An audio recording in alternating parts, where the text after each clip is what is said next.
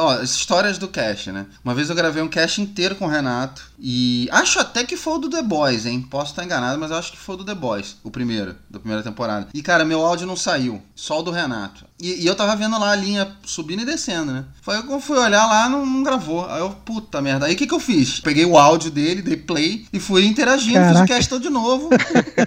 Também não pareceu. Uma vez. é, então. Uma vez também foi. A gente perdeu um cast inteiro de filmes do mês. Inteiro. Tipo, não gravou nem a minha, nem a de ninguém. Aí o Maguinho, com toda a paciência do mundo, falou: não, vamos fazer de novo e tal. E fizemos o cast todo de novo, do zero. E falamos. É, foi um cast totalmente novo, né? Falamos tudo diferente e tal. Acho que alguém até mudou o filme do mês e tal. Falou: não, o filme do mês vai ser mais aquele, vai ser outro. Já tô mais à vontade, já. Tô mais em casa já. Espero ficar menos nervoso. Arrumou roupa pra isso? Ainda não, né? Ainda não, porque na quarentena tá mais difícil traje de gala, né? Mas já tô mais bem vestido já. Próximo passo é até abrir a cama. Então tem um avatar bonito que nem esse do Rafa aí, ó. Avatar do cara. o próprio Billy Butcher. eu, sou, eu sou o Billy Bacon. Sensacional. Bom, então vamos nessa? Bora. Vamos nessa.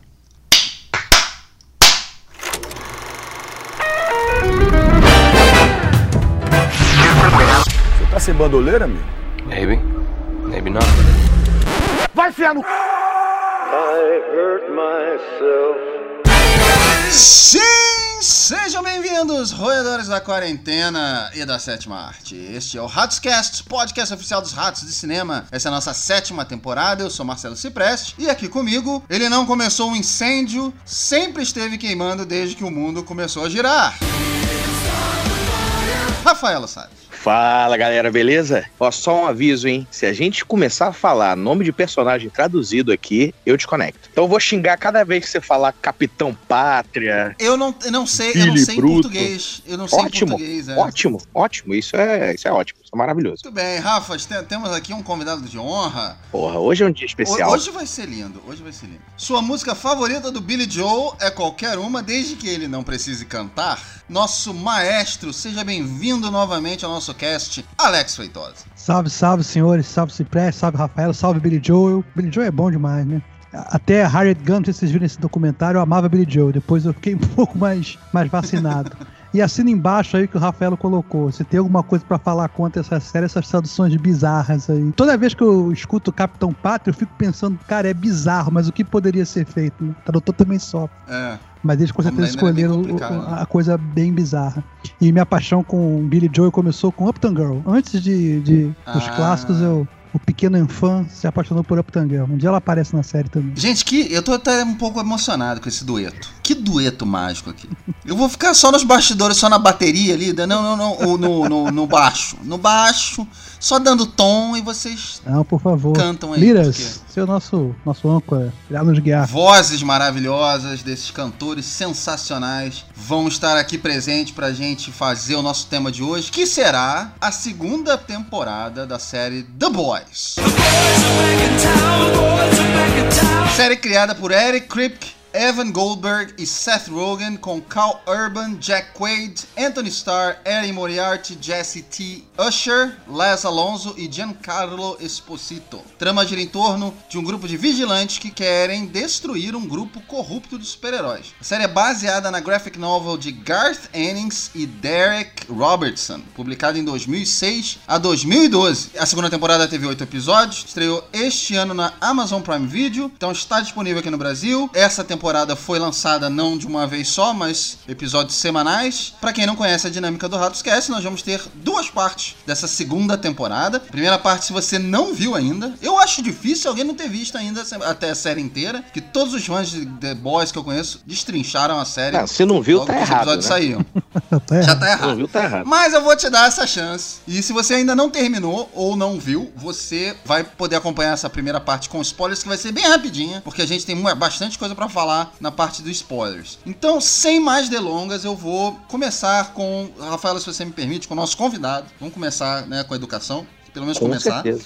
E essa honra da gente ter Alex Feitosa aqui com a gente. Qual era a sua expectativa, né? Para The Boys, para retornando agora nessa segunda temporada. E o que, que você achou? Da série em si dessa segunda temporada? Bem, a primeira temporada foi minha maior surpresa que ela foi lançada. Eu fiquei sabendo aqui pelo, pelo Ratos sobre The Boys. Esperava um entretenimento básico de super-heróis, uma diversão bem mais rasa, bem mais trivial, e me surpreendi com, a profundidade dos temas que foram abordados na primeira temporada. Então eu fiquei bem pilhado para a segunda temporada, e para mim, se chegasse perto da primeira temporada, já estava de ótimo tamanho. E começaram a sair algumas críticas, falando que o conteúdo era tão bom quanto ou melhor, e aí veio a polêmica do lançamento diferente, não tudo de uma vez, lançado semanalmente. Para mim, não foi uma coisa que me incomodou, não senti passar. Acho que o fandom Uhum. funcionou da maneira correta, com as pessoas tendo tempo para comentar os episódios. Tudo que funcionou na primeira temporada, eu acho que foi expandido e funcionou melhor. Embora não seja uma série perfeita, eu acho que eles amplificaram os acertos e controlaram os erros. Então, só amor na segunda temporada. Talvez o melhor produto de série que eu tenha assistido em 2020 até agora. Olha, maravilha, que maravilha. Rafa, mesma pergunta pra você, cara. Quais eram as expectativas? Eu sei que você gostou bastante da primeira também. Cara, eu, eu, eu não, não tenho o que fazer aqui hoje. Eu assino embaixo aí o que o Alex falou, porque desde a primeira temporada a gente esperava exatamente isso. Um tiro porrada de bomba de quadrinhos com humor escrachado e tal. Mas não, não, definitivamente não foi isso que foi entregue, né? O buraco é muito mais embaixo e a segunda temporada acho que cavou um pouquinho, quer dizer, cavou um pouquinho, não, cavou bem mais embaixo. Adicionou mais camada, personagens, adicionou personagens excelentes.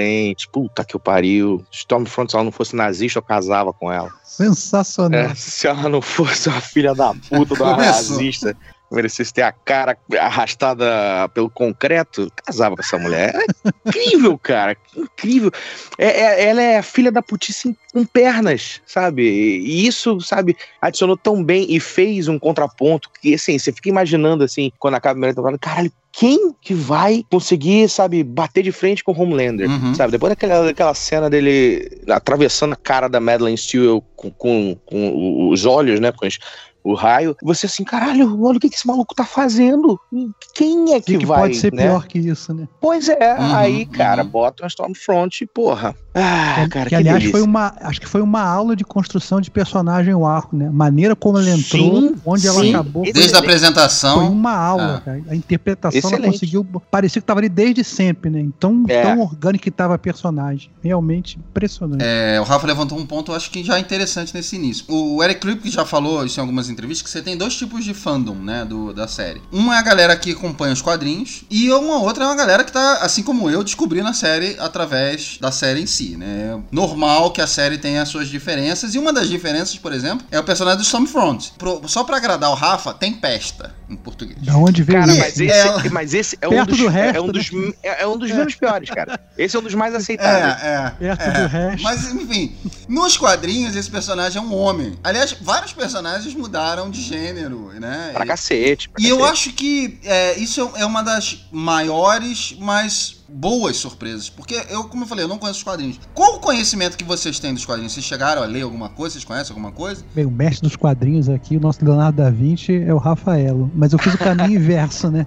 É. Eu só fui saber e conhecer e ler alguma coisa dos quadrinhos depois da série e me surpreendi com as diferenças Ah, que então foram você, feitas. Você leu. Não, não, eu vi o material, eu foquei nas diferenças entre os quadrinhos. Ah. Só foquei no, no que foi Perfeito. divulgado audiovisual sobre o que era diferente dos quadrinhos. Eu nunca cheguei a ler os quadrinhos, não. Cara, eu fiz um caminho muito parecido com o do Alex. Já tinha, né, ouvido falar, esses anos todos ouvi- é, lendo quadrinhos, só que assim, nunca despertou a minha atenção. Eu lembro que uh, uh, uma vez eu até cheguei a ter uma, uma edição na mão, eu folheei, eu achei o desenho muito tosco. Uhum. Eu não, não, não gostei, eu falei, ah, não, te, cara. não te atraiu. É, tinha sangue pra caralho, gore. Eu falei, porra, maneiro, mas mal desenhado, não consigo. Aí deixei quieto. Depois da série, me interessei a ver justamente, porra, onde é que é que tá seguindo o quadrinho, onde não tá.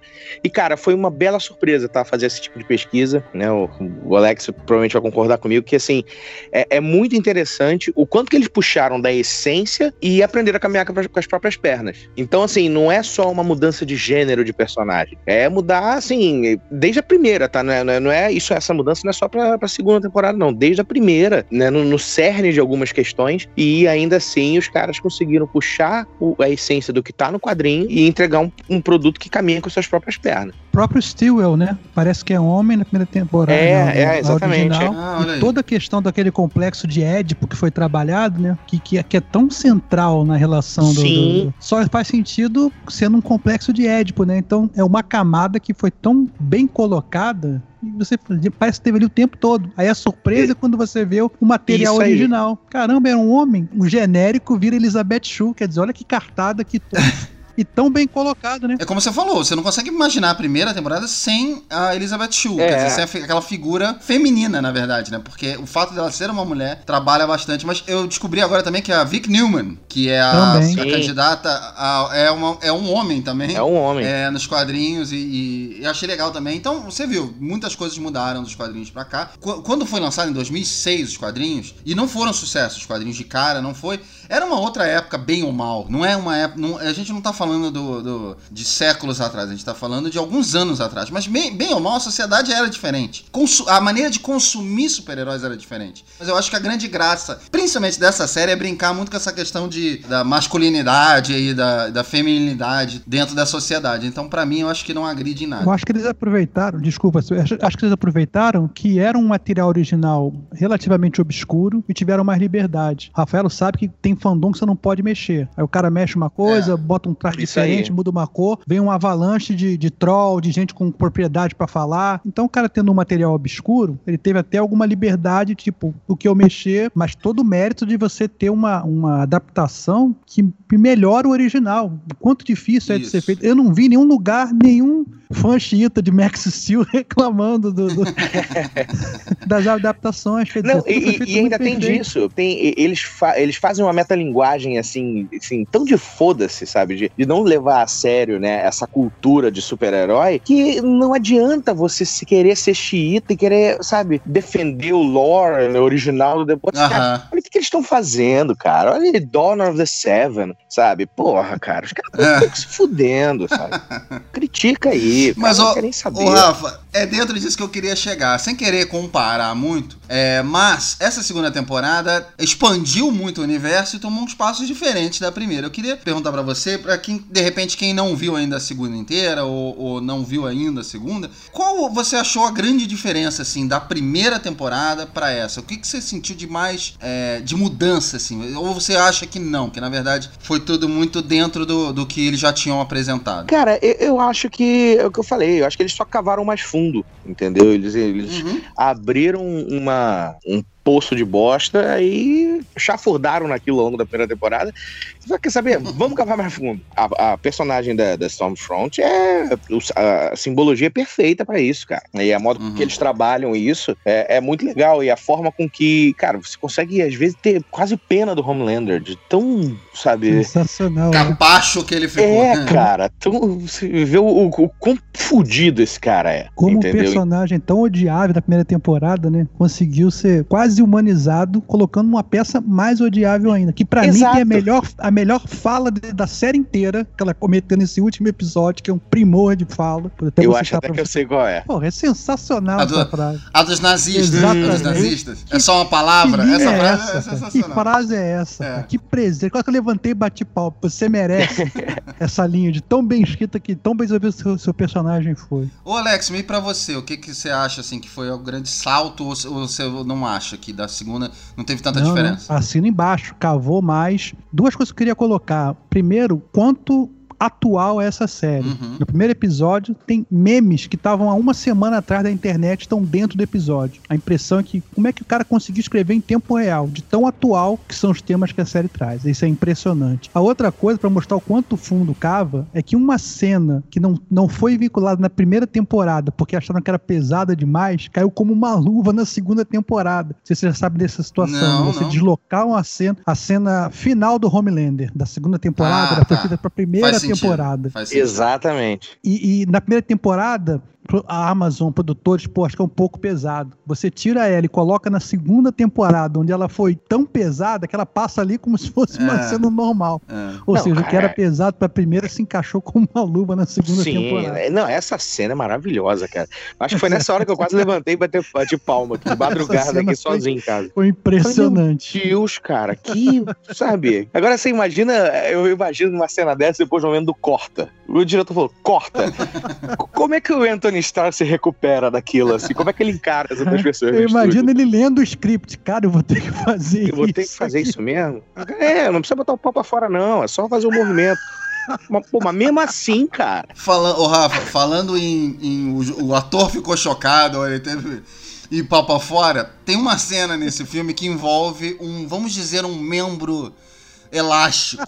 E que o Laz. Alonso, que é envolvido nessa cena, né, ele, ele tava sendo sacaneado nas gravações e ele. Porque ele não tinha lido. Todo mundo achava que ele já tinha lido a cena. Todo mundo já sabia da cena. E ele falou: Não, cara, isso não vai acontecer, vocês estamos zoando. Ele, não, você não leu o roteiro e tal. Disse que o Carl Urban zoava ele todo dia.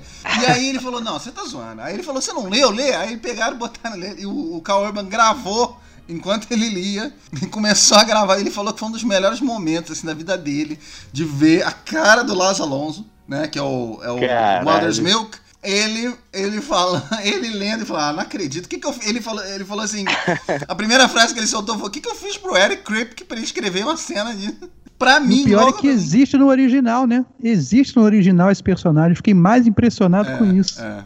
Aliás, eu, eu ouvi falar que alguns fãs já tinham pedido pra ele aparecer. Mas enfim, é, o, o, o Eric Kripke falou que não é o final desse personagem. Esse personagem não, não vai sumir para as próximas. Mas Ele eu- vai virar um pornstar, né, na história. É, eu, eu queria explorar um pouco mais dos personagens. Obviamente, a gente vai deixar isso pra parte com spoilers, pra poder falar em detalhes. É, no geral, pra quem ainda não conhece ou pra quem ainda tá curioso muito sobre essa segunda temporada, que dica que vocês deixariam aí? O que, que vocês acham que faz o The Boys? O Alex estava falando que é a melhor série da, da- desse ano até agora. O que, que faz o The Boys ser tão diferente, ser tão especial e, e falar tão diretamente é, de um mundo atual que a gente vive hoje, sendo que é de um assunto que a gente cada vez mais vê por aí e tipos de séries que a gente cada vez mais vê, que é o dos super-heróis, que a gente várias vezes já falou que inclusive está um pouco saturado. Então, o que, que faz dessa série de ser tão especial pra você, Alex? A segunda temporada ela fez uma coisa bem interessante, né? Ela falou um pouco de origem de personagens. Eu senti alguma falta de background, principalmente do lado do The Boys, uma coisa que e a segunda temporada corrigiu isso, trazendo um pouco mais para você entender o que, que levam pessoas normais a enfrentar super hiper poderosos que podem acabar a qualquer momento. né? Depois a gente vive fases em termos de cinema, tem faroeste, tem ficção científica, vivemos a era dos heróis. O MCU e a DC tentando acertar, acabaram trazendo uma receita pronta para filme de heróis que acabou, no meu entendimento, saturando um pouco. Você acaba muito pouco surpreendido, embora tenha os seus méritos, enfim. E aí você já tem uma série que aborda heróis de uma maneira politicamente incorreta, já é um chamariz. Só que aí você acaba se afeiçoando pela parte não heróica, pela parte humana da história. Personagens que num, num primeiro verniz você não entende muito bem o que estão fazendo ali. Eu, se você me perguntar, eu tenho dificuldade de saber se um é químico, o outro faz armamentista, o outro é, é, é uma coisa que você não entende muito bem, tanto eu como não entendo também. Acho que a série também não se preocupa em explicar muito qual é exatamente o poder de cada super, é um, é um amálgama. E a parte humana também. Você suspende a realidade para entender no mundo de super-heróis e eles te trazem uma realidade exata. Eu hoje, se me perguntasse como seria um mundo que esses super-heróis, seria exatamente o que eu iria pintar. Então eu acho que eles, eles têm o mérito de, num ambiente fantástico, trazer a coisa mais verossímil possível. E aí você acaba tendo um leque de pessoas para quem você se identificar. E também, como eu sempre falo, uma boa trama tem bons vilões. Você pegar as maiores sagas do mundo, você tem um bom vilão. E aí tem vários bons vilões. Quando você pensa que não tem como botar mais uma camada, traz um,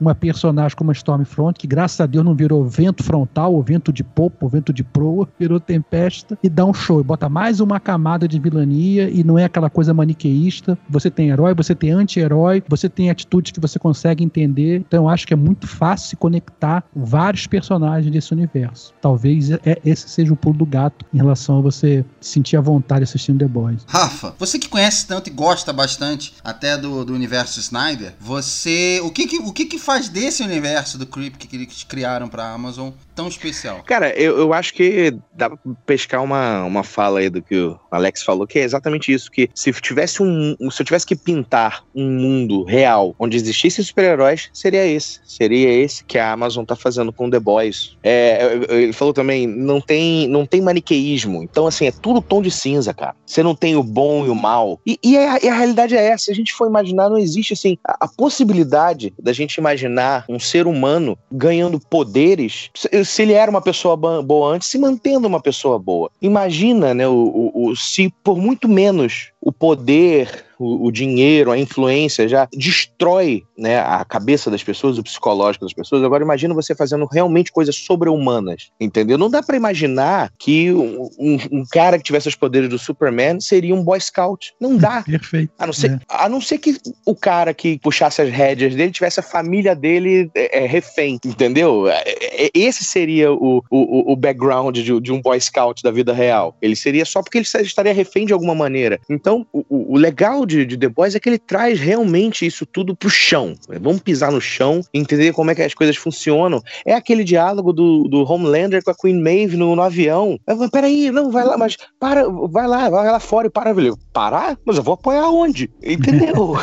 Ninguém nunca imaginou isso. Apoiar, não, não dá. E não, a velocidade que tá indo, não tem como. Se eu empurrar, vai destroçar. Não, não, tem, não dá, não. Vamos embora. Sabe? Isso, isso é que é sensacional. É trazer é, é, esses pontos todos, desses diálogos entre o super-herói de como ou não salvar um avião em queda, sabe? Até todo o resto, sabe? Você não ter é, é, esse preto e branco, é tudo tom de cinza. Que isso, nada mais real que isso. Com certeza. Você sabe, ô Rafa, você já deve ter escutado a frase: o poder não pode ser inocente. Sim. Tudo bem, você tem toda essa questão que para algumas pessoas é um atrativo da violência extrema, cartunesca, porque é, é quase, para mim, a violência dessa série é, é, é brutal, mas ela é quase Papaléguas. Papaléguas, obrigado. Papaléguas. É quase o Papaléguas e o Coyote. De tão over que é. Assim como qualquer produto de super-heróis, por exemplo, como o Alex estava falando, estamos vivendo nessa era. Os grandes filmes de super-heróis que a gente gosta são aqueles que trazem o, o, pensamento para fora do filme, para dentro da nossa sociedade, né? Para dentro da nossa vida. Hoje em dia, até, até hoje em dia, até pouco tempo nesse cast mesmo, a gente tava falando do, do Dark Knight, né? De como ele é relevante, é,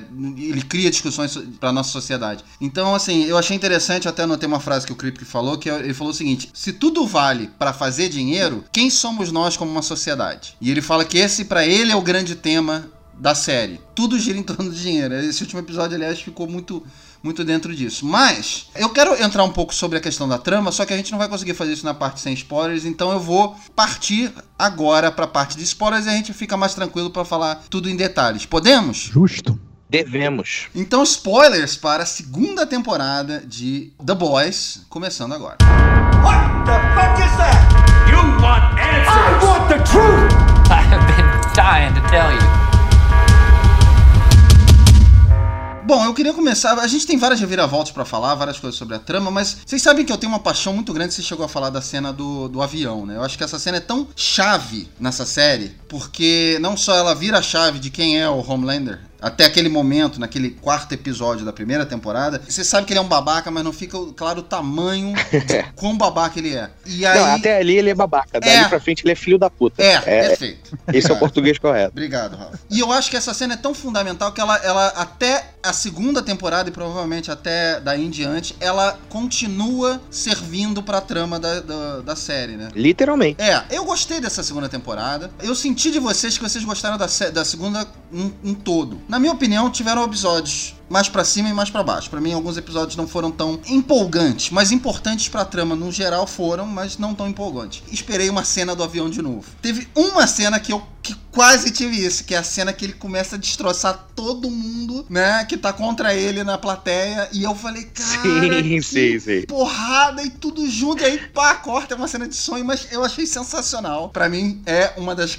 um dos grandes momentos dessa segunda temporada. Mas eu queria perguntar para vocês, vou começar com o nosso querido Alex Feitosa, é, entre surpresas e, e cenas marcantes, o que que você mais gostou dessa segunda temporada, Alex? É simples, Stormfront tudo que tiver ligado a ela. É, eu acho que as melhores cenas, as melhores linhas acabaram com ela.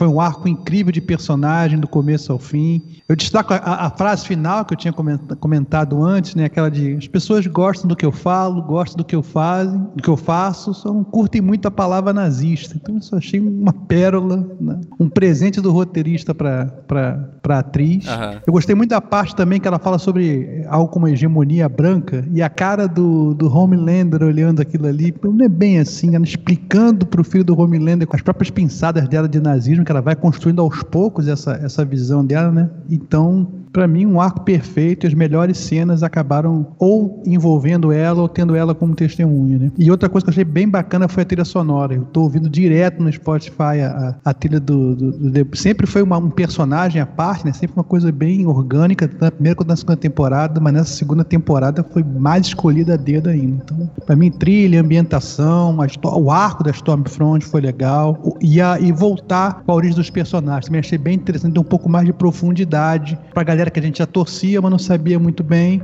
Eu acho que foi uma temporada que teve problemas de ritmo, sim. Eu acho que ela não foi perfeita, ah, mas que aí. ela entregou bastante coisa. Isso é uma das críticas que eu fiz no nosso grupo dos assinantes, né? O Alex é um dos nossos assinantes. É, vocês falaram que vocês estavam amando a temporada e tal, e eu falei que eu, eu tive alguns problemas, que eu acho que alguns episódios eram bem tranquilos, bem leves, mas preparavam pro, pro episódio seguinte, de repente, sabe assim? Então, é, como saía um por semana, às vezes naquela semana não foi tão bom, mas o da semana seguinte era muito bom. Então eu achei que foi altos e baixos. Não, foi, não vou dizer que foi baixo, porque eu não acho que nenhum episódio foi ruim. Mas é, não achei que todos os episódios estavam num, num grande nível, vamos dizer assim. Rafa, você, o que, que você achou? O que, que te destacou mais, assim, nessa temporada? Eu falei que lá no início da gravação que eu não ia ter muito o que falar aqui, né? É... Eu, tô com. A gente nem combinou, mas eu tô com o Alex. Em, é, assina embaixo de novo, cara. A Stormfront ela foi né, a adição perfeita né, a, esse, a essa temporada. Tudo relacionado a ela, né? O que ele falou, as linhas, a, a atuação incrível da, da atriz. Agora me, não me lembro. Aya Cash, Cash, o nome dela. Isso, Aya. O, o, desdém, né? A ironia, sabe? Ela não, sei lá, eu não me recordo de uma fala em que ela não tivesse essa ironia, esse desdém, esse sarcasmo sabe? E ela acabou ajudando a, a, dar mais camadas a outro personagem incrível que é o Homelander, né? Então ela conseguiu né, deitar mais camadas ali em cima né, dessa, desse personagem que já é fudido ao extremo, né? O bicho já, já é um prato cheio para um, um, psicanalista né, revirar ele do avesso. Você né? acredita numa redenção dele? Eu achei que de Cara, repente essa camada foi para lá no não. final. Eu espero que não, por favor.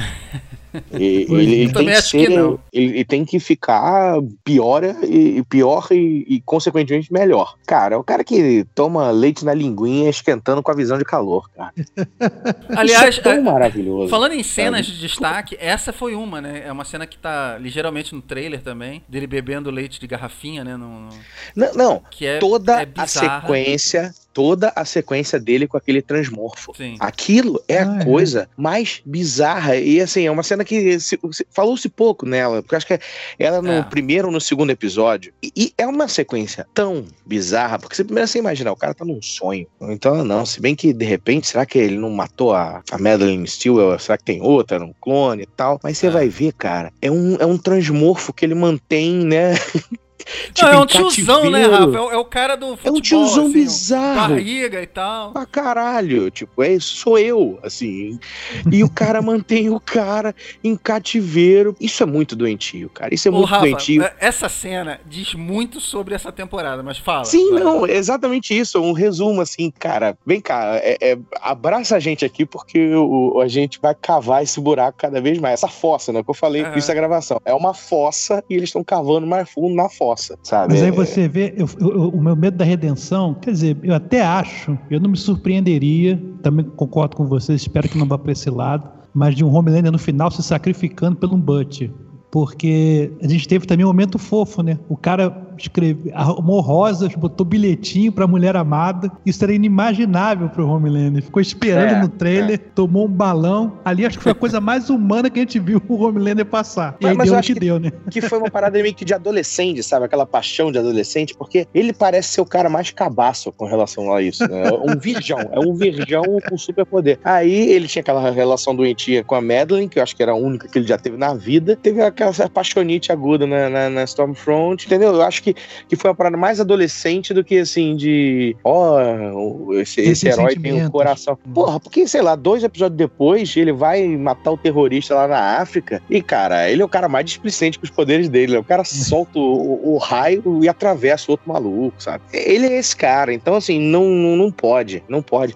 Que, que, que a Amazon perceba que essa historinha, né, de, de redenção de quadrinho e filme não, não cabe aqui, por favor. É, mas eu, eu acho que se fosse em outra série, eu acho até que eles poderiam pensar nisso, mas nessa série eu acho difícil. Até porque, por exemplo, essa cena mesmo que vocês falaram, né, do, do romance, uhum. é, onde ele mostra um pouco de humanidade, o punchline dessa cena, dessa, desse episódio é ele destruindo praticamente todo o set de filmagem, o trailer dele, causando um caos, porque ele não aprende. É. Então, e ele nem chegou ao ponto de confrontar a Stormfront por causa de tudo aquilo que ele causou. Então acho que isso mostra também que ele, ele não tem esse, esse aprendizado que a gente espera de um, de um ser humano normal. Agora, por mais que eu, eu, eu goste muito de das surpresas que o, o, o Homelander teve na primeira temporada, na primeira temporada você só vê o tamanho do problema que ele é no quarto episódio, quando ele derruba o avião. E nessa temporada a gente teve isso também com a Stormfront, né? Quando ela começa, você fala assim, pô, finalmente alguém que vai peitar o grupo, ela vai é, entrar em conflito com ele. Quer dizer, você vê todo o trailer da série e tal, você vê os dois, três primeiros episódios e você fala assim. E aí tem esse ponto de virada quando ela entra, destrói o prédio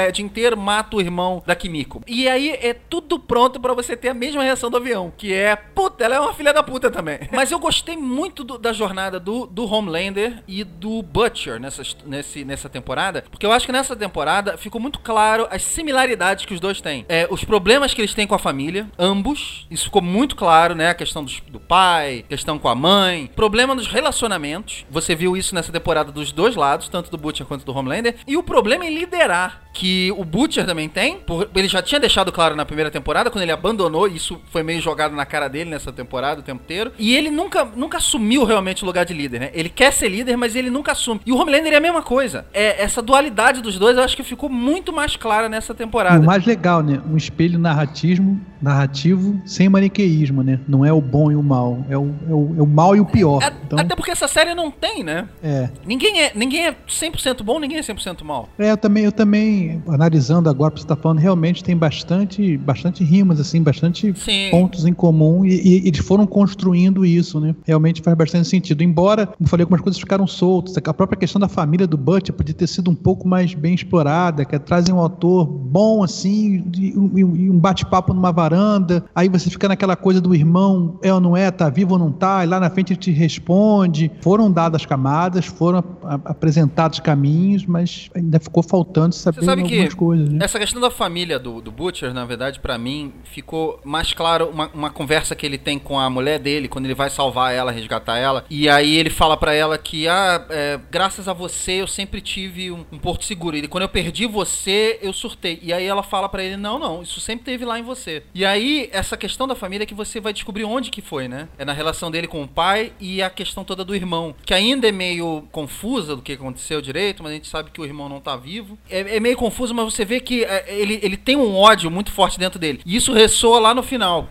quando o moleque mata a, a, a, a, mulher dele, né? Você, como espectador, você não sabe qual vai ser a reação dele. É o, é o Homelander que salva o moleque, né? Porque o Butcher, ele tá, ele tá numa raiva incrível. E ele levanta e parte pra cima do moleque com uma barra de ferro, exatamente porque o personagem dele foi construído em cima desse, dessa raiva, desse ódio inteiro. Ele é capaz de qualquer coisa. E assim como o Homelander chega ali no meio, ele chega exatamente na hora, você vê que o, o, o Butcher não vai para cima do moleque. Aí, se peste, aconteceu uma coisa que, que muito me incomodou. Até cheguei a, a, a pensar isso com o Rafael, não sei a opinião dele, seria bom uhum. também dar o parecer. A, a, motivação do Butcher acabou no meio dessa temporada. Pô, ele fez tudo que ele fez, moveu céus e terras, chegou pra mulher, é. invadiu uma, uma, um complexo. Vamos fugir, mulher. Passar a noite junto, você é o amor da minha vida. Pô, não vou não. Como assim? Não, não vou não. Tu vai largar meu filho em qualquer lugar, então acho melhor não ir. Teria que se criar, foi, foi, foi o que aconteceu, acabou acontecendo, né? Criar uma nova motivação pro personagem, porque tudo ódio, da raiva. Por isso que eu também não tive a menor empatia pela Tora Beca. E, e, e, me fez voltar na primeira temporada, que é a pergunta que eu coloquei na mesa para vocês. A Beca foi estuprada ou não? Eu voltei o episódio, que é uma coisa que fica bem clara nos quadrinhos e bem dúbia na série. E era a imagem que eu tinha mesmo, que ela saindo da. Ela, ela entra no, no, no, apartamento lá com o Homelander, três horas depois ela sai toda desgrenhada,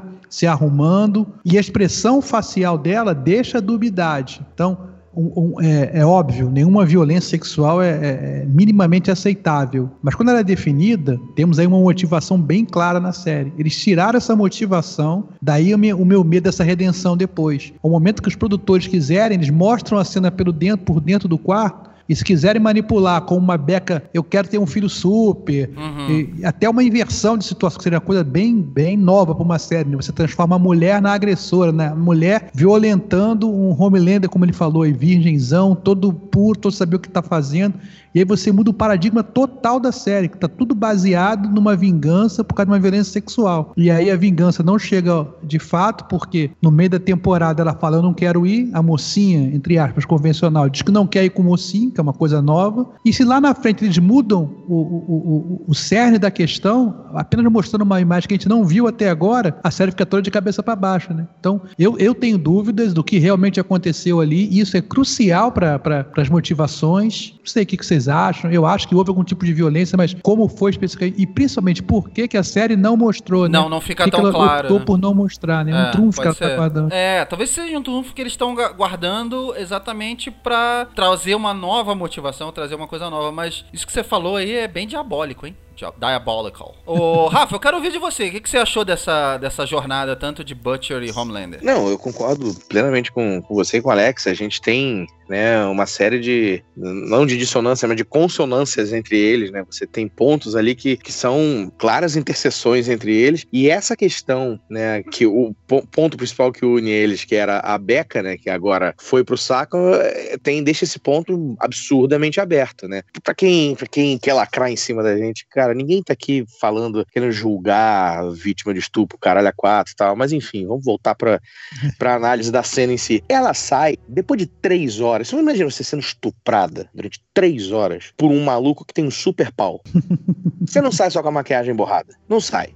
Você me desculpa, mas você não sai. Só tipo assim, meu Deus, e agora? Você vai sair extremamente bagunçada se você sobreviver. A gente tava trocando essa ideia em outra hora e, cara, isso pode, na verdade, ser um grande. essa grande carta na manga, porque é o que, que o Alex falou. Eles resolvem na temporada é, que vem mostrar uma cena né, de como foi o papo deles no, né, naquele quarto lá e tal. Acabou. E pode ser mais uma, uma coisa para virar a chavinha de, de porra louca do, do, do, Butcher e tal. Que o cara já não é certo da cabeça. Mas ele descobre isso e agora a mulher tá morta já, ele só tem o, o Homelander para se vingar, e aí? Entendeu? Então, é assim, cara, é, é um caminho extremamente interessante. É, então. É corajoso, né? Nessa temporada, inclusive, Sim. tem uma cena perdida que me levantou essa pulga na orelha. Quando o Homelander vai visitar o filho numa das primeiras cenas dessa temporada, ele fala assim: Nós temos um acordo. Rola essa conivência, entendeu? Ela não tá em cárcere privado. Tanto é que se ela tivesse, ela fugia. Aí deixa, deixa alguns indícios de que algo foi combinado, de que algo foi acordado ali, ou uma proteção, ou alguma coisa. Ele chega para ela e fala: Nós temos um acordo. E ela: Não, mas tudo bem, mas só não quero que você crie ele como você foi criado, tenta proteger o filho. Mas ela é propositalmente uma personagem dúbia, cara, e que desequilibra a balança por um dos dois lados, né? Interessante. Mas ainda nessa questão das cenas que, que acho que marcaram, vocês falaram que muitas cenas com a Stormfront, sem dúvida nenhuma, a, a grande parte das cenas, né, os discursos que ela, que ela fez, é, eu cheguei a destacar que ele tem uma cena de rampage, uma cena de, de surto total. Para mim foi a cena mais brutal e gráfica da, da, dessa temporada, que é a cena que ele joga o raio laser né, no meio da plateia, queima todo mundo e detona todo mundo. E é uma cena que mostra muito bem o que, que ele tá vivendo dentro, né? Como em nenhuma palavra, com uma cena de, de 10 segundos você você entende tudo, assim, e foi. Você acreditou é, que era brilhante. Vera? Não, em momento nenhum achei. Mas. mas Me enganou. Chegou a me enganar. Você, achou? Eu achei. Não, eu não achei. Eu não achei. Quer dizer, na hora que ele começa, você, eu achei que ele tinha matado o primeiro. Mas aí, como ele começa a matar todo mundo, eu falei assim, ih, ih. Não, não pode ser. Não, não pode você soltar um ui caralho no primeiro é inevitável. Ih, é, caralho. É, é. Porque ele queima o primeiro cara que tá falando, né? Eu falei, ih, soltou sem querer, né? O que, que vai dar, merda? Mas aí depois ele começa a queimar todo mundo, aí realmente. Não, mas, mas... só pelo fato de ser interessante, tipo, pra mostrar assim, pra lembrar o espectador, olha do que, que ele é capaz. É. Isso. Entendeu? É. Olha, olha, olha o que, que ele pode fazer se ele quiser. Se ele simplesmente quiser, até caralho, mandarem a Guarda Nacional com a bomba nuclear pra matar ele, olha o, o estrago que ele fez. E aí temos um outro problema. Por isso que esse cara não pode parar no final da temporada e dizer, pô, não vou te queimar porque você tá com um celular com um vídeo meu. Aí realmente também, Não, não. chantagem não. bem esquisita. Mas o. Um dos personagens novos também, o Lamplighter, né? Que é o. Que é o ator que. O tá- Homem de é Gelo. o, é o ator dos X-Men. O papel dele, assim, ele não é muito grande, mas ele é chave. E até pra essa trama. Mas eu achei muito legal. Não, nem, assim, não vou nem falar na cena que ele taca fogo nele mesmo, porque eu acho que eh, tava meio que se desenhando pra isso. Mas o que eu achei sensacional, e é a cara da série, é criar os títulos de filme pornô baseado nos personagens do Cara, série. muito bom. Aquele, Aquele é muito... momento é sensacional, uma das cenas também que eu quero destacar. Vocês sabem que o, vocês sabem que o, o Eric Kripke, né? Ele primeiro que ele se arrependeu de ter descartado o personagem tão cedo. Ele falou que poderia ter um arco maior, mas ele não sabia que ia ser tão bem atuado e bem defendido e faltou coisa a ser contada. Ele publicamente foi dar esse, esse depoimento. E ele também soltou uma campanha no Twitter para liberarem os títulos pornô, porque Ah. foram filmados os títulos pornô, sim. Então aqueles chamaram atores pornôs. A fita que a gente vê é um, É, é um porque a gente sketch vê que tá rolando gravado. ali, né? Aham. E ele pediu pra, pra liberar os. pra fazer uma campanha pra liberar os, os vídeos pornô. Isso é Porra, por sensacional. favor. Maravilha. Mas, ca- mas olha, o. Mas você sabe que ele, ele deu uma entrevista agora recentemente também. E ele falou que um dos personagens. Não falou quem, mas um dos personagens dado como morto nessa última temporada vai voltar. Ele não vai explicar como, mas ele vai voltar nessa terceira temporada com mais espaço. E aí Black você Noir, mencionou... eles estão prometendo, prometendo mais espaço Black Noir desde É, não, mas ele anterior. falou que é um personagem que morreu. Virou Morreu mesmo. É. E Morreu? aí, só que ele não disse. Só que aí, aí- tem gente falando Elizabeth Shue, tem gente falando Eu acho que a da vai cair própria e cobra da, cai.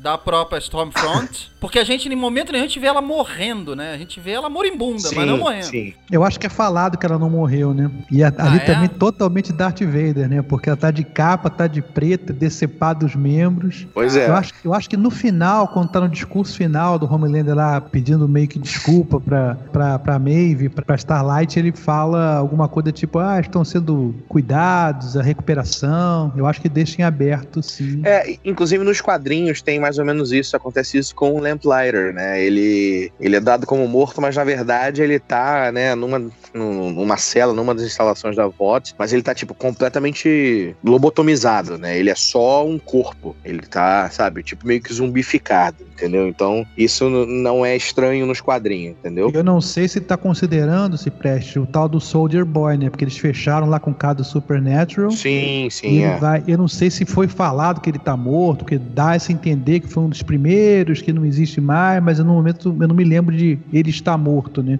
Era como se esse truque barato de dizer assim, ah, eu sou o diabo, porque todo mundo já sabe quem vai ser, que, que ele tá vindo aí, como é que ele vai fechar a história, eu não sei como é que ele vai se encaixar, não. Eu também acho que a Aya Cash é muito boa pra se desperdiçar, cara. A personagem Eu demais. também Stormfront, acho. Eu também acho.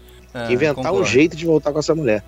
Agora, é, eu queria falar um pouco dos outros personagens também. Eu acho que teve, tiveram outros personagens que tiveram um arco legal. A Maeve teve um arco legal, uma jornada interessante, eu acho que nessa temporada. Toda a questão do relacionamento dela e ela né, sair do armário e tal, eu achei legal. E, é- e você vê que ela. Eu ia até falar uma das cenas que eu gostei da- dessa, última, de- dessa última temporada, que foi exatamente no último episódio, quando ela aparece pra lutar com a Stormfront. Quer dizer, a Stormfront tá chutando a bunda de todo mundo. Tem, tem vários momentos legais nessa briga, né? A risada da Kimiko eu achei muito legal, porque é totalmente É. fora da, da, da, É. da questão toda. É, e você sabe que nessas entrevistas, até a entrevistadora pergunta pra ela, né? Por que, que a sua personagem ri né, no momento? Ela falou, não sei. Eu, eu tenho uma, uma resposta minha, mas assim, eu não sei.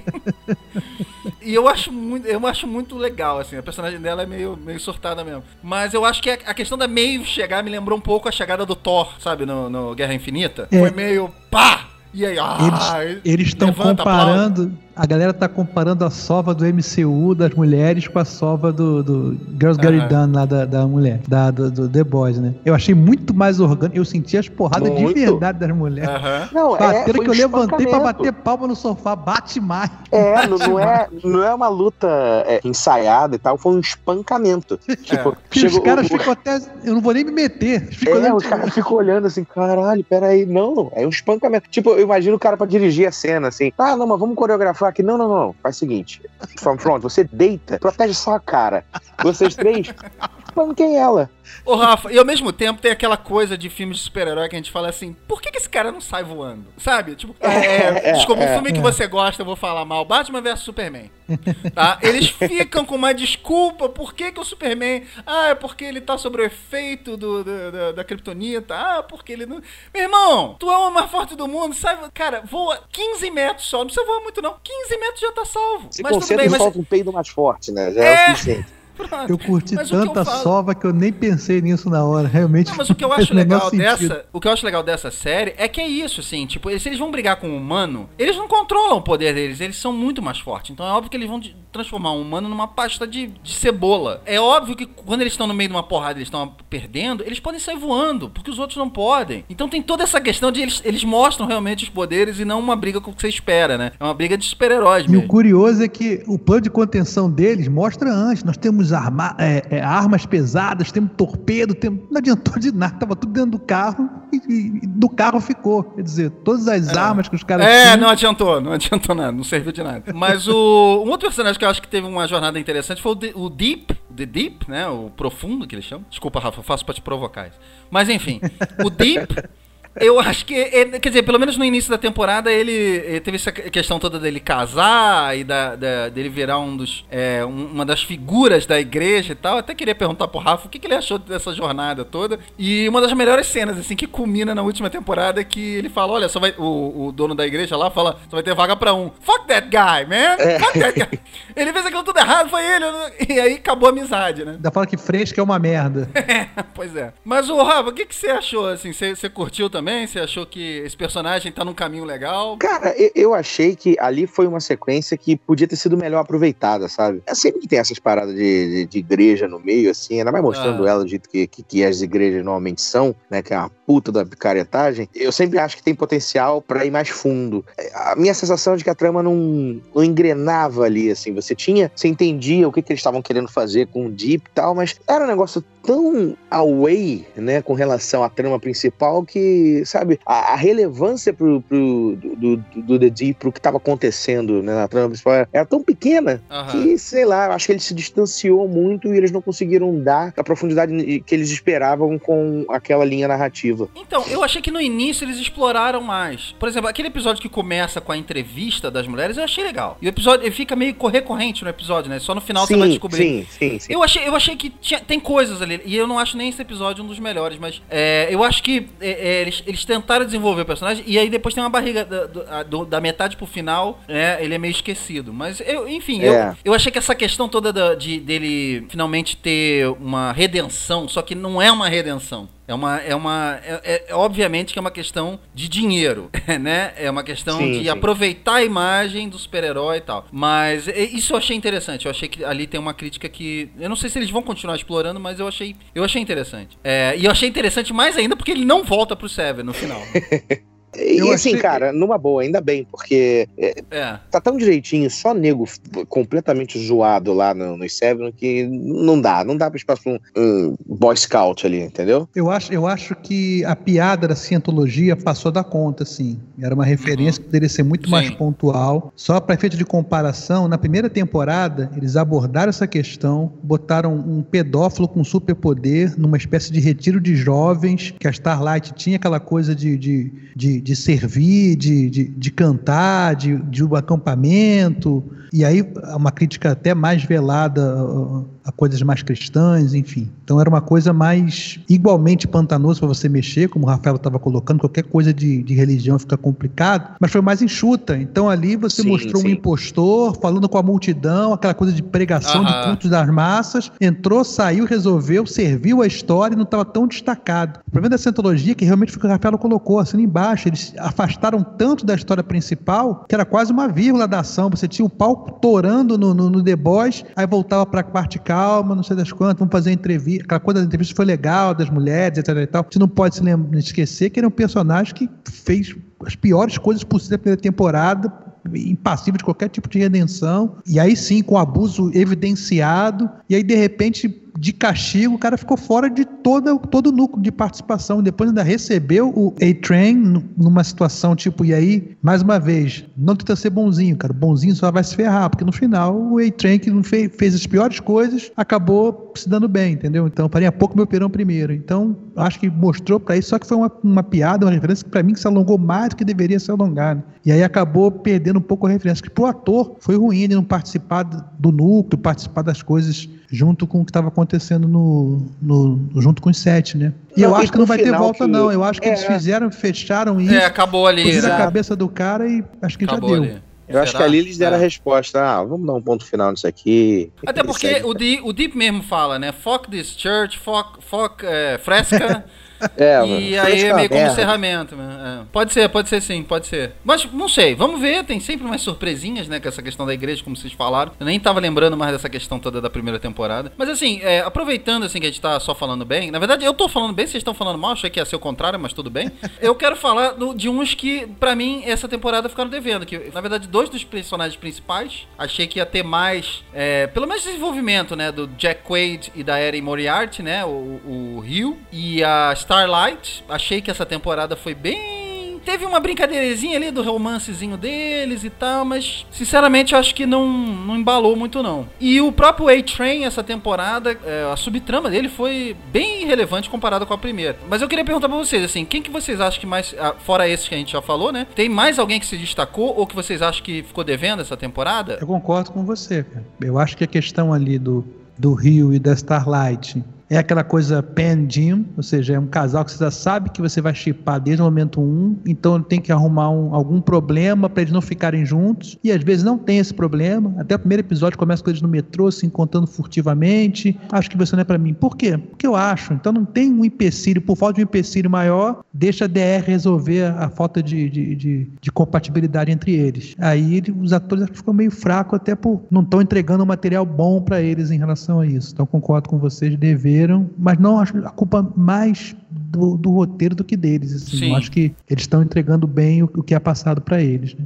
Gostei das origens, né? Acho que o 80 está perdido realmente, porque também a gente entende que ele, engraçado, né? ele começa a série, ou seja, graças os The Boys acabam voltando e reinventando a história por causa de uma vacilada dele, ele é o, o motivador. Tem aquela coisa com a, com a, com a Pop Cloud na primeira temporada, tem uma, uma subtrama ali e, e se dopar. Que é a namorada dele. É, exatamente. É. Em nenhum momento ele é, o, ele é um The Boy preferido, nem de carisma, nem de... E aí ele fica perdido, e aí no final, ih, rapaz, vamos entregar, botar na mão dele para entregar o, o McGuffin que vai fazer pra ele tudo fazer resolver. alguma coisa, né? Exatamente, porque ele tava sem função alguma, e no final, olha, eu fiz o negócio, saí. Então, é, é, ali eu acho também que falta um pouco de carisma pro ator, para ele poder também se fazer relevante, porque esse talvez seja um problema do The Boys, né? Ele tá abrindo tantos leques que não vai ter como escrever para todo mundo. Então, quanto menos personagens, mais jovens você tem para entregar. Se eu estou escrevendo para 12, 13, 14 personagens, todo mundo é protagonista e ninguém vai ser protagonista, né? Então, cabe ao cara pegar o que tiver de. Como a Kimiko, por exemplo, que rouba a cena sem abrir uma palavra, sem falar uma palavra. Então, é, é pegar o que tiver que pegar e entregar o melhor, porque senão o teu arco vai ser comprometido. Né? Eu concordo com, com, essas, com esses destaques negativos que você colocou aí. Além de tudo que o Alex falou, me prometeram lá no início, é, na verdade, antes de estrear a temporada, mais Black Noir. E eu fiquei com esse. é, eu fiquei com esse, com esse espacinho vazio no meu coração, porque uma das primeiras sequências que eles, é, que eles liberaram foi justamente a sequência inicial, dele matando aquele terrorista árabe e tal. E eu falei, caralho, Black Noir, puta que eu pariu, o Batman com metanfetamina, porra, vamos lá, cara. Cara, é, assim, é, o, o bicho não fala, ele, todo mundo tem medo dele, aí no, acho que no último episódio da, da temporada, é, da primeira temporada, o cara tá tocando piano, sabe? É, é, é muito, é, cara, é muito bom. É muito, muito bom. Eu, eu tive a impressão de que ia ter mais. Inclusive naquela sequência que ele persegue, né, o, o Butcher, né, o Mother's Milk e o, o Rio e até a casa da tia do Butcher, eu falei, puta, é agora, caralho. Aí você vê, assim, a luz do dia, uhum, né, uhum. ele intocado lá atrás da chaminé. Porra, puta, aquilo foi maneiro. Agora cara, vai. É, sabe? Aí, cara, não, não, sabe, só aparecia explosão e tal. É, tem uma luta deles ali, mas sei lá, eu, eu acho que ele é um personagem que tem É, é por ser fodão mesmo, não porque eu acho que narrativamente ele vai. Não, porra nenhuma. É só porque ele é fodão mesmo, eu quero ver mais dele. Mas. Eu acho que virou uma piada interna esse negócio, sabia? Eu também Porque- acho. É, A prova foi eles pararem ele com um, um- um chocolate, né, cara? Realmente. Que o cara tem alergia, o cara tem superpoder, explode bomba na cara dele e ele fica vivo, mas ele não pode comer amêndoa. Isso é dá um tiro na cara dele, né? Quando tá finalizando, dá um tiro na cara dele, fica todo Pois zoado, é, cara. é. Não pode Não, comer é, um- Eles um plantam bombas na, na- casa do tio, do- da, da tia do, do Billy Butt, aí umas que explode próximo ao rosto dele, o, o cara dele fica todo zoado. Ele- mas ele não pode comer um sneaker. Isso é muito maravilhoso. Cara, você sabe que ele tem uma cena muito boa, eu acho, mas é, é, um- é- é rápida. É, na cena que. ele- na- acho que é no terceiro episódio que eles revelam pra todo mundo do Compound V, né? Do, do, do, do tal do líquido lá que transforma todo mundo em super-herói. E aí você vê a reação de cada um dos Seven descobrindo isso, né? Ah, meu Deus, e uns mais revoltados e outros. E, a- e a Starlight fica puta com a mãe e tal, tem toda essa questão. E aí, brevemente, você vê ele. Ele tá num canto chorando. É verdade. É, pode E ser. aí, Ah, essa sabe por que que eu achei sensacional? Porque assim, esse foi um outro momento onde nas entrevistas ela perguntou o ator e o ator falou assim, olha, é, eu acho porque porque ele tem e ele dá uma, ele deu o ator deu uma resposta toda bonita assim, sabe? Cresceu achando que ele era importante e tal, não sei o quê. Mas eu acho que é isso que todos eles acham. O Black Noir eu acho que ele não acha isso. Por ele ser o Bruce Wayne, ele tava chorando ali porque ele não tem nem como confrontar os pais. Porque os pais não morreram. Se ele é o Batman escarrado, ele é o Bruce Wayne também. Eu gostei da cena dele quando ele foi pedir pra mulher pesquisar lá o endereço. putz, Ah, eu ia como falar ele isso pede. agora, cara. Aí, mulher, você quer Olha, tudo bem, agora, eu né? faço. É, tudo bem, eu faço. E ele fica parado, né? E Aí detalhe que a ela, ela oferece amendoim pra ele, por isso que ele fica parado, né? Ah, é Isso verdade. aqui é bizarro, Cara, a gente não sabia. Não, e, e é bom assim que ela, ela fica toda cagada mexendo no computador, aí mostra ele no fundo, assim, pegando a cadeira e se aproximando dela. e ela olhando de rabo de olho, cagada de medo. Cara, é muito bom. Assim, é, é porque aqueles três primeiros episódios, como a gente viu todos eles na, na porrada, assim, acaba que tem algumas cenas que a gente acabou não comentando depois. Passam. E, É. Por exemplo, a do Homelander com a- o, o transmorfo lá encarcerado, se fazendo passar por Madeline Stewart. Essa do, do Black Noir com a mulher lá pra procurar o, o Billy Butcher. Tem a do Homelander dando um telefone no carinha Eu cego. lembrei, eu ia falar é disso. Aquilo. sensacional. Nossa, cara, esquecido Que disso. deliciosa essa cena, cara. Eu voltei É, umas quatro, cinco vezes pra ver. Sabe, a cara de terror da mulher, né? Da assessora dele, é, assim. é. Ah, e, e o maluco todo assim. Porque ele dá admirado. corda, ele dá corda, ele fala Sim, assim, sim. o cara dá 50 piruetas, 20 É. balabacas, muito bom, falou, muito- parabéns. Mas deixa eu te fazer uma pergunta. Cá, se eu fizer isso, Isso pá, aqui. e aí ele começa a falar com a mulher e o moleque e o maluco no fundo, ah, ah, e o sangue escorrendo do ouvido dele. Cara, isso é muito. É porque isso ficou perdido ali naquele meio. Falei, falei. Bem lembrado. Tem uma outra cena que eu acho sensacional também, que é a cena que o Gus Fring, que eu vou chamar de Gus Fring, porque ele é o Gus Fring. é, justo. Em que o Gus Fring, ele dá um sermão, quer dizer, o Homelander chega e fala assim: "Esse cara é meu, que nem és tu ou era minha. Vai me obedecer". E aí ele fala porque a gente é importante, senão eu assino contra a empresa. E aí o, o Gus Fring fala pra ele assim: "Primeiro, vocês não são o- a coisa mais importante. Lembre-se que é uma empresa farmacêutica". Cara, tipo, que coragem de falar a pro- crise. que coragem de falar pro Homelander isso, né? Porque ele sai, o Homelander tá tipo, eu não vou chorar, eu não vou chorar.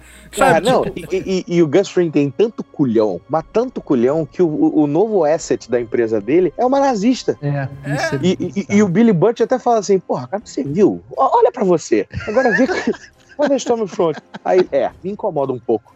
Cara, é, me incomoda um pouco, mas tudo bem, entendeu? Vamos lá porque eu quero ganhar dinheiro. É, sabe? Isso é maravilhoso, cara. O cara Mas é ele em negro, nenhum momento nazista. perdeu o controle da situação. nenhum momento. nenhum, nenhum momento. Vazou o composto verde, usou isso a favor do negócio do, do- da política. Ele sentou e negociou. Cara, ah, vamos negociar. Não, você não tá negociando porcentagem. Ali pareceu o Gansfin em modo total mesmo. Porque É. ele tava ali dando as cartas. Em nenhum momento o, o, documentário, o filme lá dos sete também, né? O negócio também poderia ter tido um desfecho indo pra algum lugar, né? Do, do- da, da produção lá. Uhum. Ele o tempo todo contou de tudo, fazendo essas alianças que ele tem que fazer. Você não sabe se a Stormfront tá do lado dele, que se, tá, se quer derrubar ele. A coisa realmente tá, tá, tá nebulosa, mas o cara em nenhum momento se desespera. É impressionante. Mas eu acho, eu acho sensacional essa questão toda de que assim que ele entra na, na série, se eu não me engano, isso- essa, essa conversa logo no primeiro episódio, assim que ele entra na série, você entende que ele tá em outro nível realmente, né? É, é- essa questão de você entender que a, que a VOT é uma empresa farmacêutica, é, não tem nada a ver com super-herói, isso numa série de super-herói.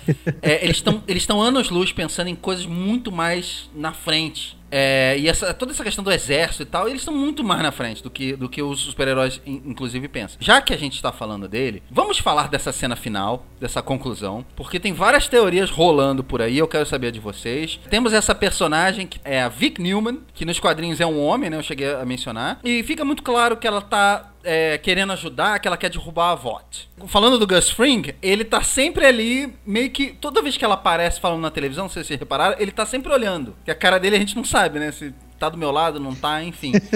e aí, assim, já tem umas discussões aí. Se ela tá do lado da, vo da VOT ou se ela tá do lado realmente de derrubar a VOT, né? Se ela tá contra os heróis. Qual que é a questão? E aí vamos lembrar também de uma cena marcante do início, que quando ela, ela explode a cabeça da Jennifer Esposito, né? Que agora também esqueci, que, é, que era a mulher que a gente achava que ia investigar a gente lá da, do FBI, que ia investigar a coisa toda, e a cabeça da mulher Exatamente. explode toda e vai embora. E aí, por que, que ela não quis naquele momento? Então, a gente sabe que é ela, agora a gente sabe que é ela, finalmente. Por que, que ela explodiu o Congresso ali durante aquela, aquela questão toda que ia derrubar a voto, né? Então, de que lado ela tá? Quais são os interesses dela? O, o Kripke falou que é, ainda ele ainda tá decidindo o que, que a personagem vai ser, pra que caminho ela vai. Vou, vou, vou passar pra vocês, vou começar com o Rafa dessa vez. Eu acho que é muito óbvio a gente é, ir com, né, com o flow pra achar que ela, ela tá contra a VOT. Eu acho que ela tem alguma espécie de aliança com o Gus ali, então aproveitando o momento né, da, da, da exposição né, do- de todo o problema da, da VOT, ela entrar no governo como oposição, pra de lá de dentro ela poder saber, né, mexer os pauzinhos a favor da empresa, mesmo que secretamente, eu acho que é um caminho que, que combina mais com o que a série vem entregando até agora. Eu acho que ela vai,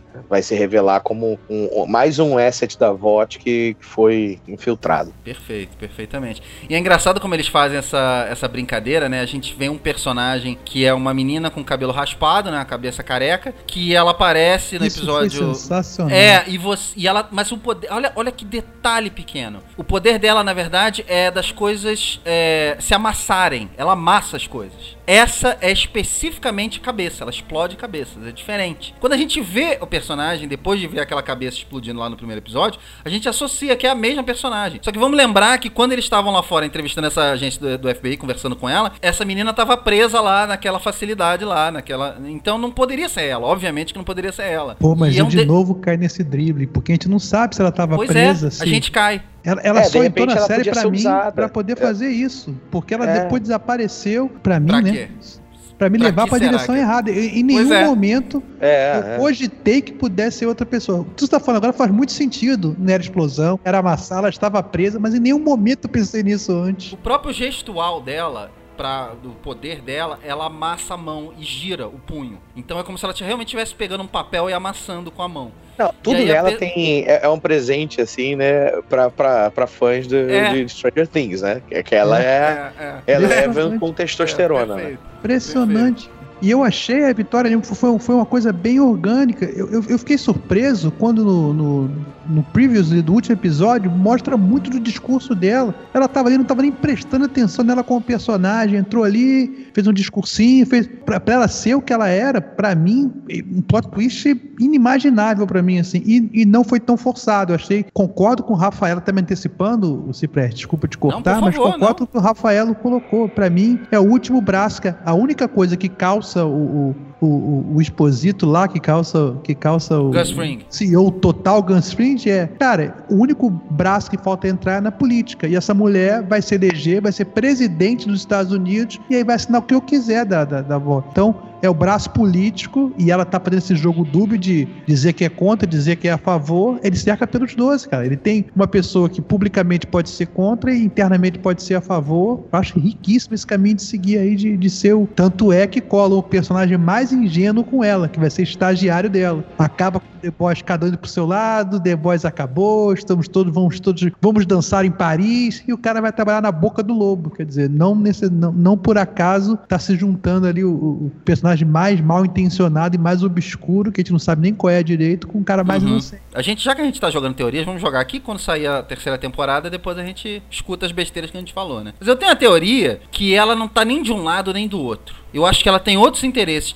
Eu acho, eu acho muito. E, e o que me fez pensar isso não foi nada na série, mas Kripke falar que tá muito óbvio qual é a intenção dela. Ele falou algo mais ou menos assim. Ele falou assim: Eu ainda não, não entendi essa personagem. Eu ainda não. Não vai ser o que tá nos quadrinhos. E, enfim, é, ela, vai, ela vai ser alguma coisa diferente. Eu, eu tenho pra mim que talvez. Sabe aquela coisa de X-Men 2? Tem uma coisa tão maior aqui acontecendo que a gente vai ter que se unir e a gente se odeia. Sabe isso? É, pode ser. É, e a gente vai ter que trabalhar junto. Eu não sei se vai ser isso, tá ligado? Mas seria algo diferente. Seria e não seria, mas pro, pro The Boys seria bastante. Mas eu não sei, eu tenho uma, eu tenho uma ideia de que talvez ela não esteja com ninguém, sabe? Ou com alguém que a gente ainda não sabe ainda quem é. Também, também faz bastante sentido, Cipete. Eu acho o seguinte, é, para ela não interessa acabar com, com os supers, porque a, a- vida dela política se fez em combater os supers. Então, é, ela precisa cultivar esse mal para ela poder existir politicamente. Então, deixa lá cultivando. Saber que ela é um super é uma coisa que iria, de novo, desequilibrar completamente a balança. Então, quem, quem quer que talvez seja o próprio Rio, né? Quem quer que vai descobrir esse segredo é que vai ser o fiel da balança, ou com chantagem, com alguma coisa, porque ela precisa parecer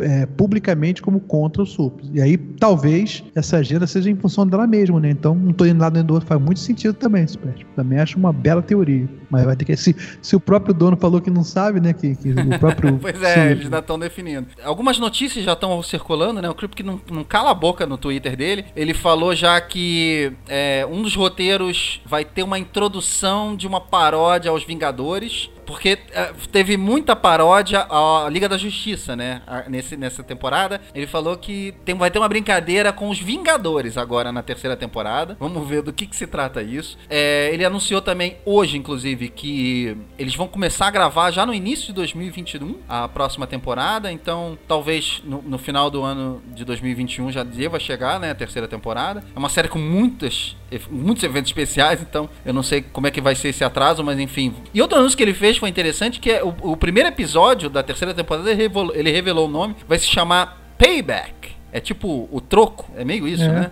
é, é, interessante, hein? Quem quiser seguir o Kripke aí na- nas redes sociais, ele, tá, ele não cala a boca, como eu Você falei. sabe se o spin-off vai sair antes da terceira temporada? O spin-off, temos um spin-off também. é, é. Eu li que ia ser uma espécie de universidade Isso. para super, né? Eles vão Isso, tratar é, ali como se fosse o próprio X-Men First Class, né? Seria mais ou menos isso. É, é porque nos quadrinhos, é, esse universo de, de subs, ele é muito mais vasto, né? Que, que- do que a temporada apresentou até agora, né? Inclusive, os próprios The Boys enfrentam uma série de outros grupos de super-heróis da VOT antes de bater de frente com, com os Seven, entendeu? Então, eu acho que esse, esse spin-off vai ajudar a ter essa, essa perspectiva, né? De que é, existe toda uma máquina, né? Porque, assim, lá no início da primeira temporada, ele, a gente vê aquele negócio, né, da, da É, é, alugando, né, seus, seus heróis para cada estado, cada cidade e tal. É verdade. Que é um conceito que é muito mais trabalhado nos quadrinhos. Eu acho que esse spin-off vai ajudar a gente ter essas dimen- essa dimensão né, maior de qual é o, o, o, o trabalho na, na VOT de uma forma mais global. É, interessante. Eu acho legal, eu acho legal sim. E aí você brinca com todos os times, na verdade, né? Os X-Men, os Vingadores, a Liga da Justiça. Então eu acho que Sim, sim. É, é mais interessante, sim. É, gente, então só pra gente encerrar aqui essa parte, eu acho que a gente falou bastante de tudo. É, queria que vocês fizessem uma conclusão geral do que, que vocês acharam dessa temporada, que vocês é, esperam ver, né, nas próximas, que vocês gostariam de ver. Eu já confesso que eu, não- eu não sei mais o que eu quero ver, porque essa série cada vez me surpreende mais. Achei que a, a segunda temporada é pra um lado e foi pra um lado muito maior do que eu esperava. Mas eu queria que vocês fizessem uma conclusão aí do que, que foi essa segunda temporada e, como a gente sempre faz, dar uma nota, né? De 0 a 5 queijinhos pra essa temporada. Começar com o nosso querido convidado especial, Alex Feitosa. Opa, responsa aí. Impactante, como eu falei, acho que foi melhor produto de série que eu vi esse ano, assim. Achei acertada a, a, a exibição por semana, deu tempo do, do buzz do fandom que era necessário, a série cresceu em audiência, os números mostram isso também, né? Mas não é uma série perfeita, tem alguns defeitos, ele colocou algumas coisas aqui, eu, eu particularmente,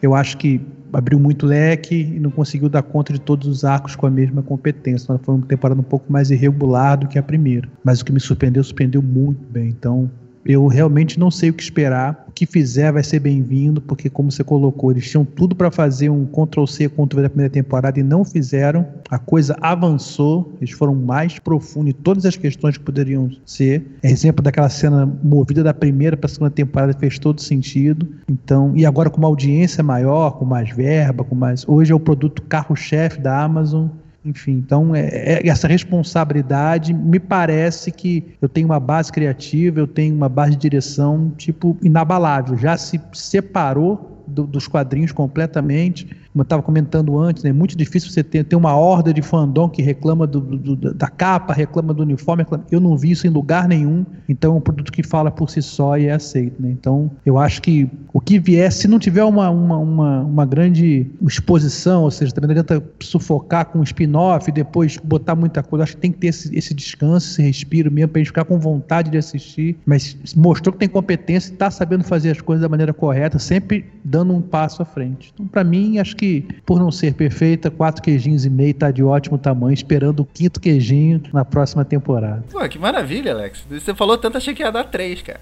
Pô, tá ótimo. Olha, quero ouvir o Rafa agora. Rafa, sua nota e sua conclusão. Eu vou com a conclusão primeiro, vou deixar a nota final para manter o suspense. Claro, é. por favor.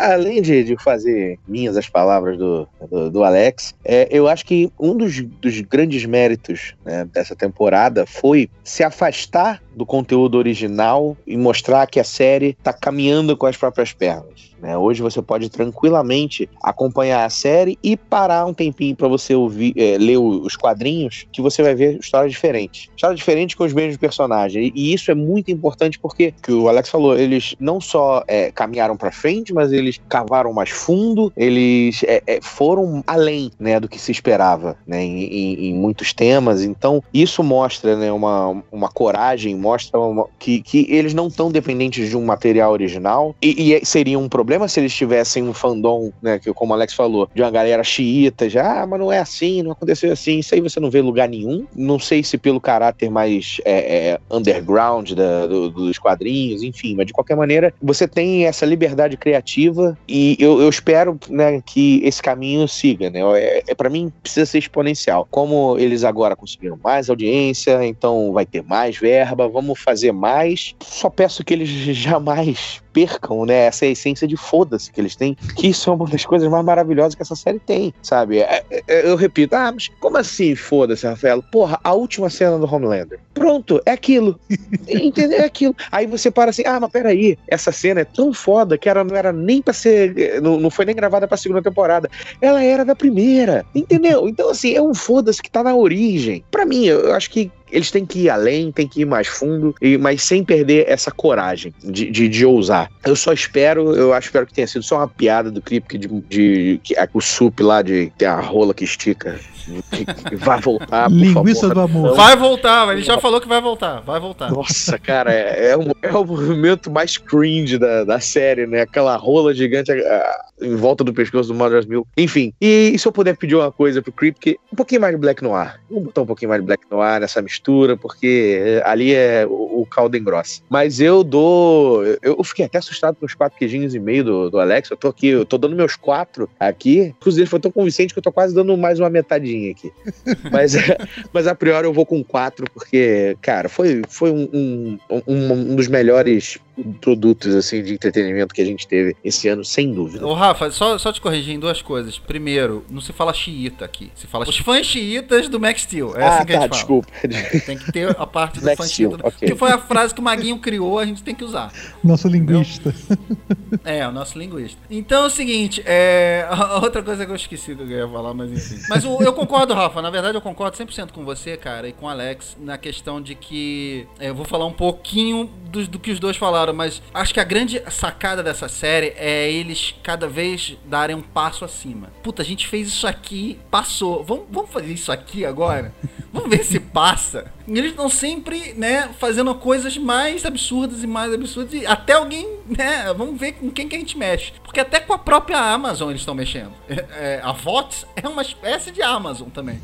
Então, eu acho que essa coragem deles de estar usando na série, vamos ver até quando eles vão conseguir usar tanto. Mas é, enquanto eles puderem, realmente é um produto assim é, inovador em vários sentidos, eu acho. E a gente viu, a gente já viu praticamente tudo que dá pra ver dos super-heróis. E o que eles estão oferecendo é uma coisa completamente fora da caixinha. Então eu vou dar quatro queijinhos também, porque achei que alguns, como eu falei, alguns episódios foram altos e baixos, mas tudo muito interessante, assim. É- Essa é uma das séries que, acho que foi o próprio Alex que falou, é uma das séries que dá até vontade de rever de novo. Talvez quando tirar minhas férias aí, talvez eu, eu possa dar uma mara- maratonada e me divertir mais uma vez. E, e com muito gosto. Então eu vou dar 4 porque 5 é o Breaking Bad, né? Mas não vou chegar nesse nível, estamos quase Tá lá. Já tem o Gus Fring, tá quase lá. Só falta o Warren Poe e o Brian Cranston. Aí, aí a gente consegue. Senhores, quero muito agradecer a presença de vocês hoje. Que cast difícil de sair. Muito obrigado, muito obrigado pela presença de vocês. É, é, quem está nos ouvindo aqui não tem noção como foi difícil a gente sentar e realmente fazer esse cast, mas eu quero muito agradecer, principalmente por vocês. A gente já tá falando desse cast, né, Rafa? Desde que a série ia estrear, né? Temos que Sim, fazer sim. mais um cast da segunda temporada. Então eu quero agradecer demais a vocês. E vou começar pelo nosso maestro máximo, Alex Feitosa. Querido Alex, é o segundo cast do Alex. É, a gente fica segurando o Alex aqui, tipo, vamos botar ele nesse? Não, vamos botar ele nesse? Não, não, não. Ele vai arrebentar nesse aqui, então. E aí a gente não pode gastar muito, né? Que nem o, o The Boys, não dá pra ficar gastando muito. Então, muito obrigado por você tá- ter topado. Eu gostei muito de fazer, de escolher esse tema e você topar fazer esse. E eu queria que você deixasse seus contatos aí pros nossos queridos ouvintes também. Eu que agradeço, Prestes. Eu, antes de tudo, sou um ouvinte, muito fã do trabalho de vocês. É uma honra participar, contribuir, dar meus pitacos. Até um pouco mais solto aqui, mas a responsabilidade de falar com gente que, que manja tanto de cultura pop como vocês é sempre grande. A gente tenta sempre não passar muita vergonha. Né? É, realmente aproveitar para parabenizar também pelos 11 anos do Ratos. Ah, obrigado. persistência de resistência. É muito legal. Por mais solitário que possa parecer um podcast, eu estou do lado do microfone falando. Saibam que vocês encontram muitos ouvidos atenciosos, como o meu. Então, muito obrigado mais uma vez pela honra e, e obrigado por escolher alguma coisa que eu sou tão grato de falar, né? Tanta coisa que eu poderia ter falado e, e The Boys eu, eu sempre militei em favor e, e- e já via essa- esse potencial da primeira temporada e a coisa realmente escalou na segunda temporada. Fiquei muito feliz de ter apostado uma série que eu descobri no Ratos e que hoje eu evangelizo e fico passando as palavras, né? Fazendo as pessoas se apaixonarem pela série como eu me apaixonei. Eu tô no Facebook, no Instagram, Alex Feitosa, no Letterboxd, também conheci no Ratos, no TV Series. Então, querendo conversar sobre filmes, sobre séries, sobre, sobre música, também gosto muito de das, das cantorias, vocês me encontram por aí. Mais uma vez, obrigado pela honra e pelo privilégio. Foi ótimo. Esse papo demorou, mas saiu da maneira que tinha que sair. Muito obrigado. Com certeza, com certeza, Alex. Muito obrigado mais uma vez. Rafa, é, se tem uma série que você pode dizer assim, essa série é a cara de uma, pesso- de uma pessoa. Essa série é a sua cara. Definitivamente. Então a gente não tinha como fazer esse cast sem você também, obviamente. Eu, eu queria te trazer pra falar de The Boys desde o ano passado, quando a gente falou da primeira, né? Só que você ainda não tinha visto na época, não sei se você lembra disso. Então, quero te agradecer que você deixasse seus contatos aí também. Porra, eu que agradeço. Não, e, e falar que essa série é a minha cara, é, pra mim é um puta de elogio. Não, não importa que tem um cara com pau que estica e tal. Pô, mas isso é a sua cara? Sim, sim, isso é a minha cara. Só, só vem. Só vem e aceita. Dá a mão aqui pro ti, velho. O- Os filmes pornô com super-heróis. Sim, é, É, isso cara. tudo aquilo ali, o, o, o Homelander gozando na cidade, no alto do prédio. É isso aí, é isso aí, isso sou eu, isso aí. Quer conhecer um pedacinho de mim, vai ali. Mas eu, eu queria estender né, o agradecimento né, do, do Marcelão ao nosso Alex, que tal qual o Deco no meio-campo do meu Fluminense, anos atrás, jogou de terno hoje, né? Ah, Jogou de terno. olhando, sem olhar pra bola, rapaz. Porra, dá o tapa Cabeça com nojo, né? Dá o tapa na macaca com nojo, assim. Pá, vai lá. É, entendeu? Então, Obrigado. porra, muito, muito obrigado. Foi incrível. A primeira vez que eu, que gravo um, um cast com, com o Alex foi, foi bom demais. E, e é legal, você vê, né, pelas notas, 4,5, 4 e 4. Então, assim, foram três pessoas que adoraram o negócio. Então a gente falou pra caramba aqui e falou com gosto. Isso aqui é, é mais legal. Pra quem quiser trocar uma ideia comigo, eu tô nas redes sociais como Rafaelo Salles, né? No Facebook, no, no Instagram. Então, se quiser trocar uma ideia, só me, me chamar lá que a gente, que a gente discute. Beleza? Então, um beijo grande a todos. Muito obrigado, Rafa. Olha, eu queria agradecer, na verdade, ao, ao- ao- mais uma vez ao Alex, nosso assinante, mas também a todos os nossos assinantes que acompanham a gente em vários, em, em todos os casts que a gente faz, praticamente. Como o Alex estava falando, tem muita, muita gente, não só os assinantes, mas os ouvintes em geral, né? Tem que agradecer a todo mundo, mas assim, é, tem muita gente que manda e-mail pra gente, conversa com a gente pelas redes sociais falando isso. Nossa, isso eu descobri por causa do Ratos. Isso aí, se o Ratos não tivesse falado, eu não ia saber. Isso é ser rato. Né? E mais rato ainda é aquele que assina e acompanha a gente, fala com a gente isso todo dia, quando quer, enfim. Então, é, eu quero agradecer muito a vocês. É, eu sempre falo isso, vocês salvaram o nosso ano de 2020 e não é mentira, é verdade. Então, eu tenho muito a- ao que agradecer ao que vocês têm feito pela gente. Eu estendo essa- esse agradecimento não só ao Alex, mas a todos os assinantes. E os ouvintes também, claro, obviamente, que vocês estão por aí, estão sempre acompanhando a gente. Futuros assinantes. Futuros assinantes, com certeza. É só entrar lá no Catarse, gente. Tá lá no nosso post. Todos os posts do nosso site. Não tem como não achar. E aí você escolhe um planozinho, fica acompanhando a gente mais de perto. A gente fala de The Boys todos os dias, né? Enquanto a série tava rolando, a gente tava falando todos os dias. Então, vale a pena. Ah, gente, eu sou Marcelo Cipreste. Você pode acompanhar a análise de todos os filmes que eu vejo é, no meu letterboxd.com.br mcprest. Rascast, mais uma vez, agradece sua companhia. Um abraço e... Cunt. Sempre quis falar cunt.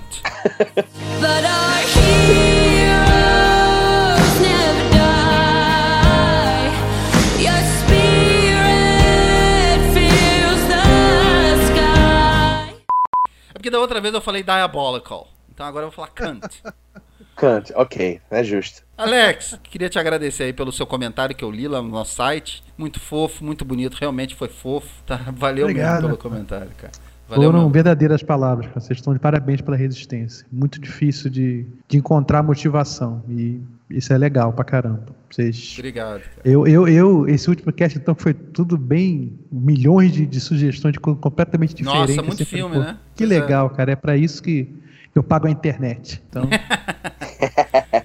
É, resistir é obrigado. necessário. Então, de parabéns Obrigado. pelo trabalho. E mais uma vez, obrigado pelo Valeu. convite. imagina, que E isso. você sempre joga de terno, tá, seu Rafael? Você sempre isso. joga de terno, meu cara. Caralho, era isso que eu ia falar. Ia falar do Fluminense. Era isso. É, mais uma coisa que eu ia falar. Hoje eu tô com a cabeça ótima, né? Eu esqueci mais uma vez uma coisa. Mas, enfim, é isso. No final do cast eu vou lembrar tudo. Mas tudo bem. É... Nada que a edição resolva depois. Ah, por isso é. Isso aí eu, só os ouvintes que escutam que a gente tá ficando cagar. Mas enfim.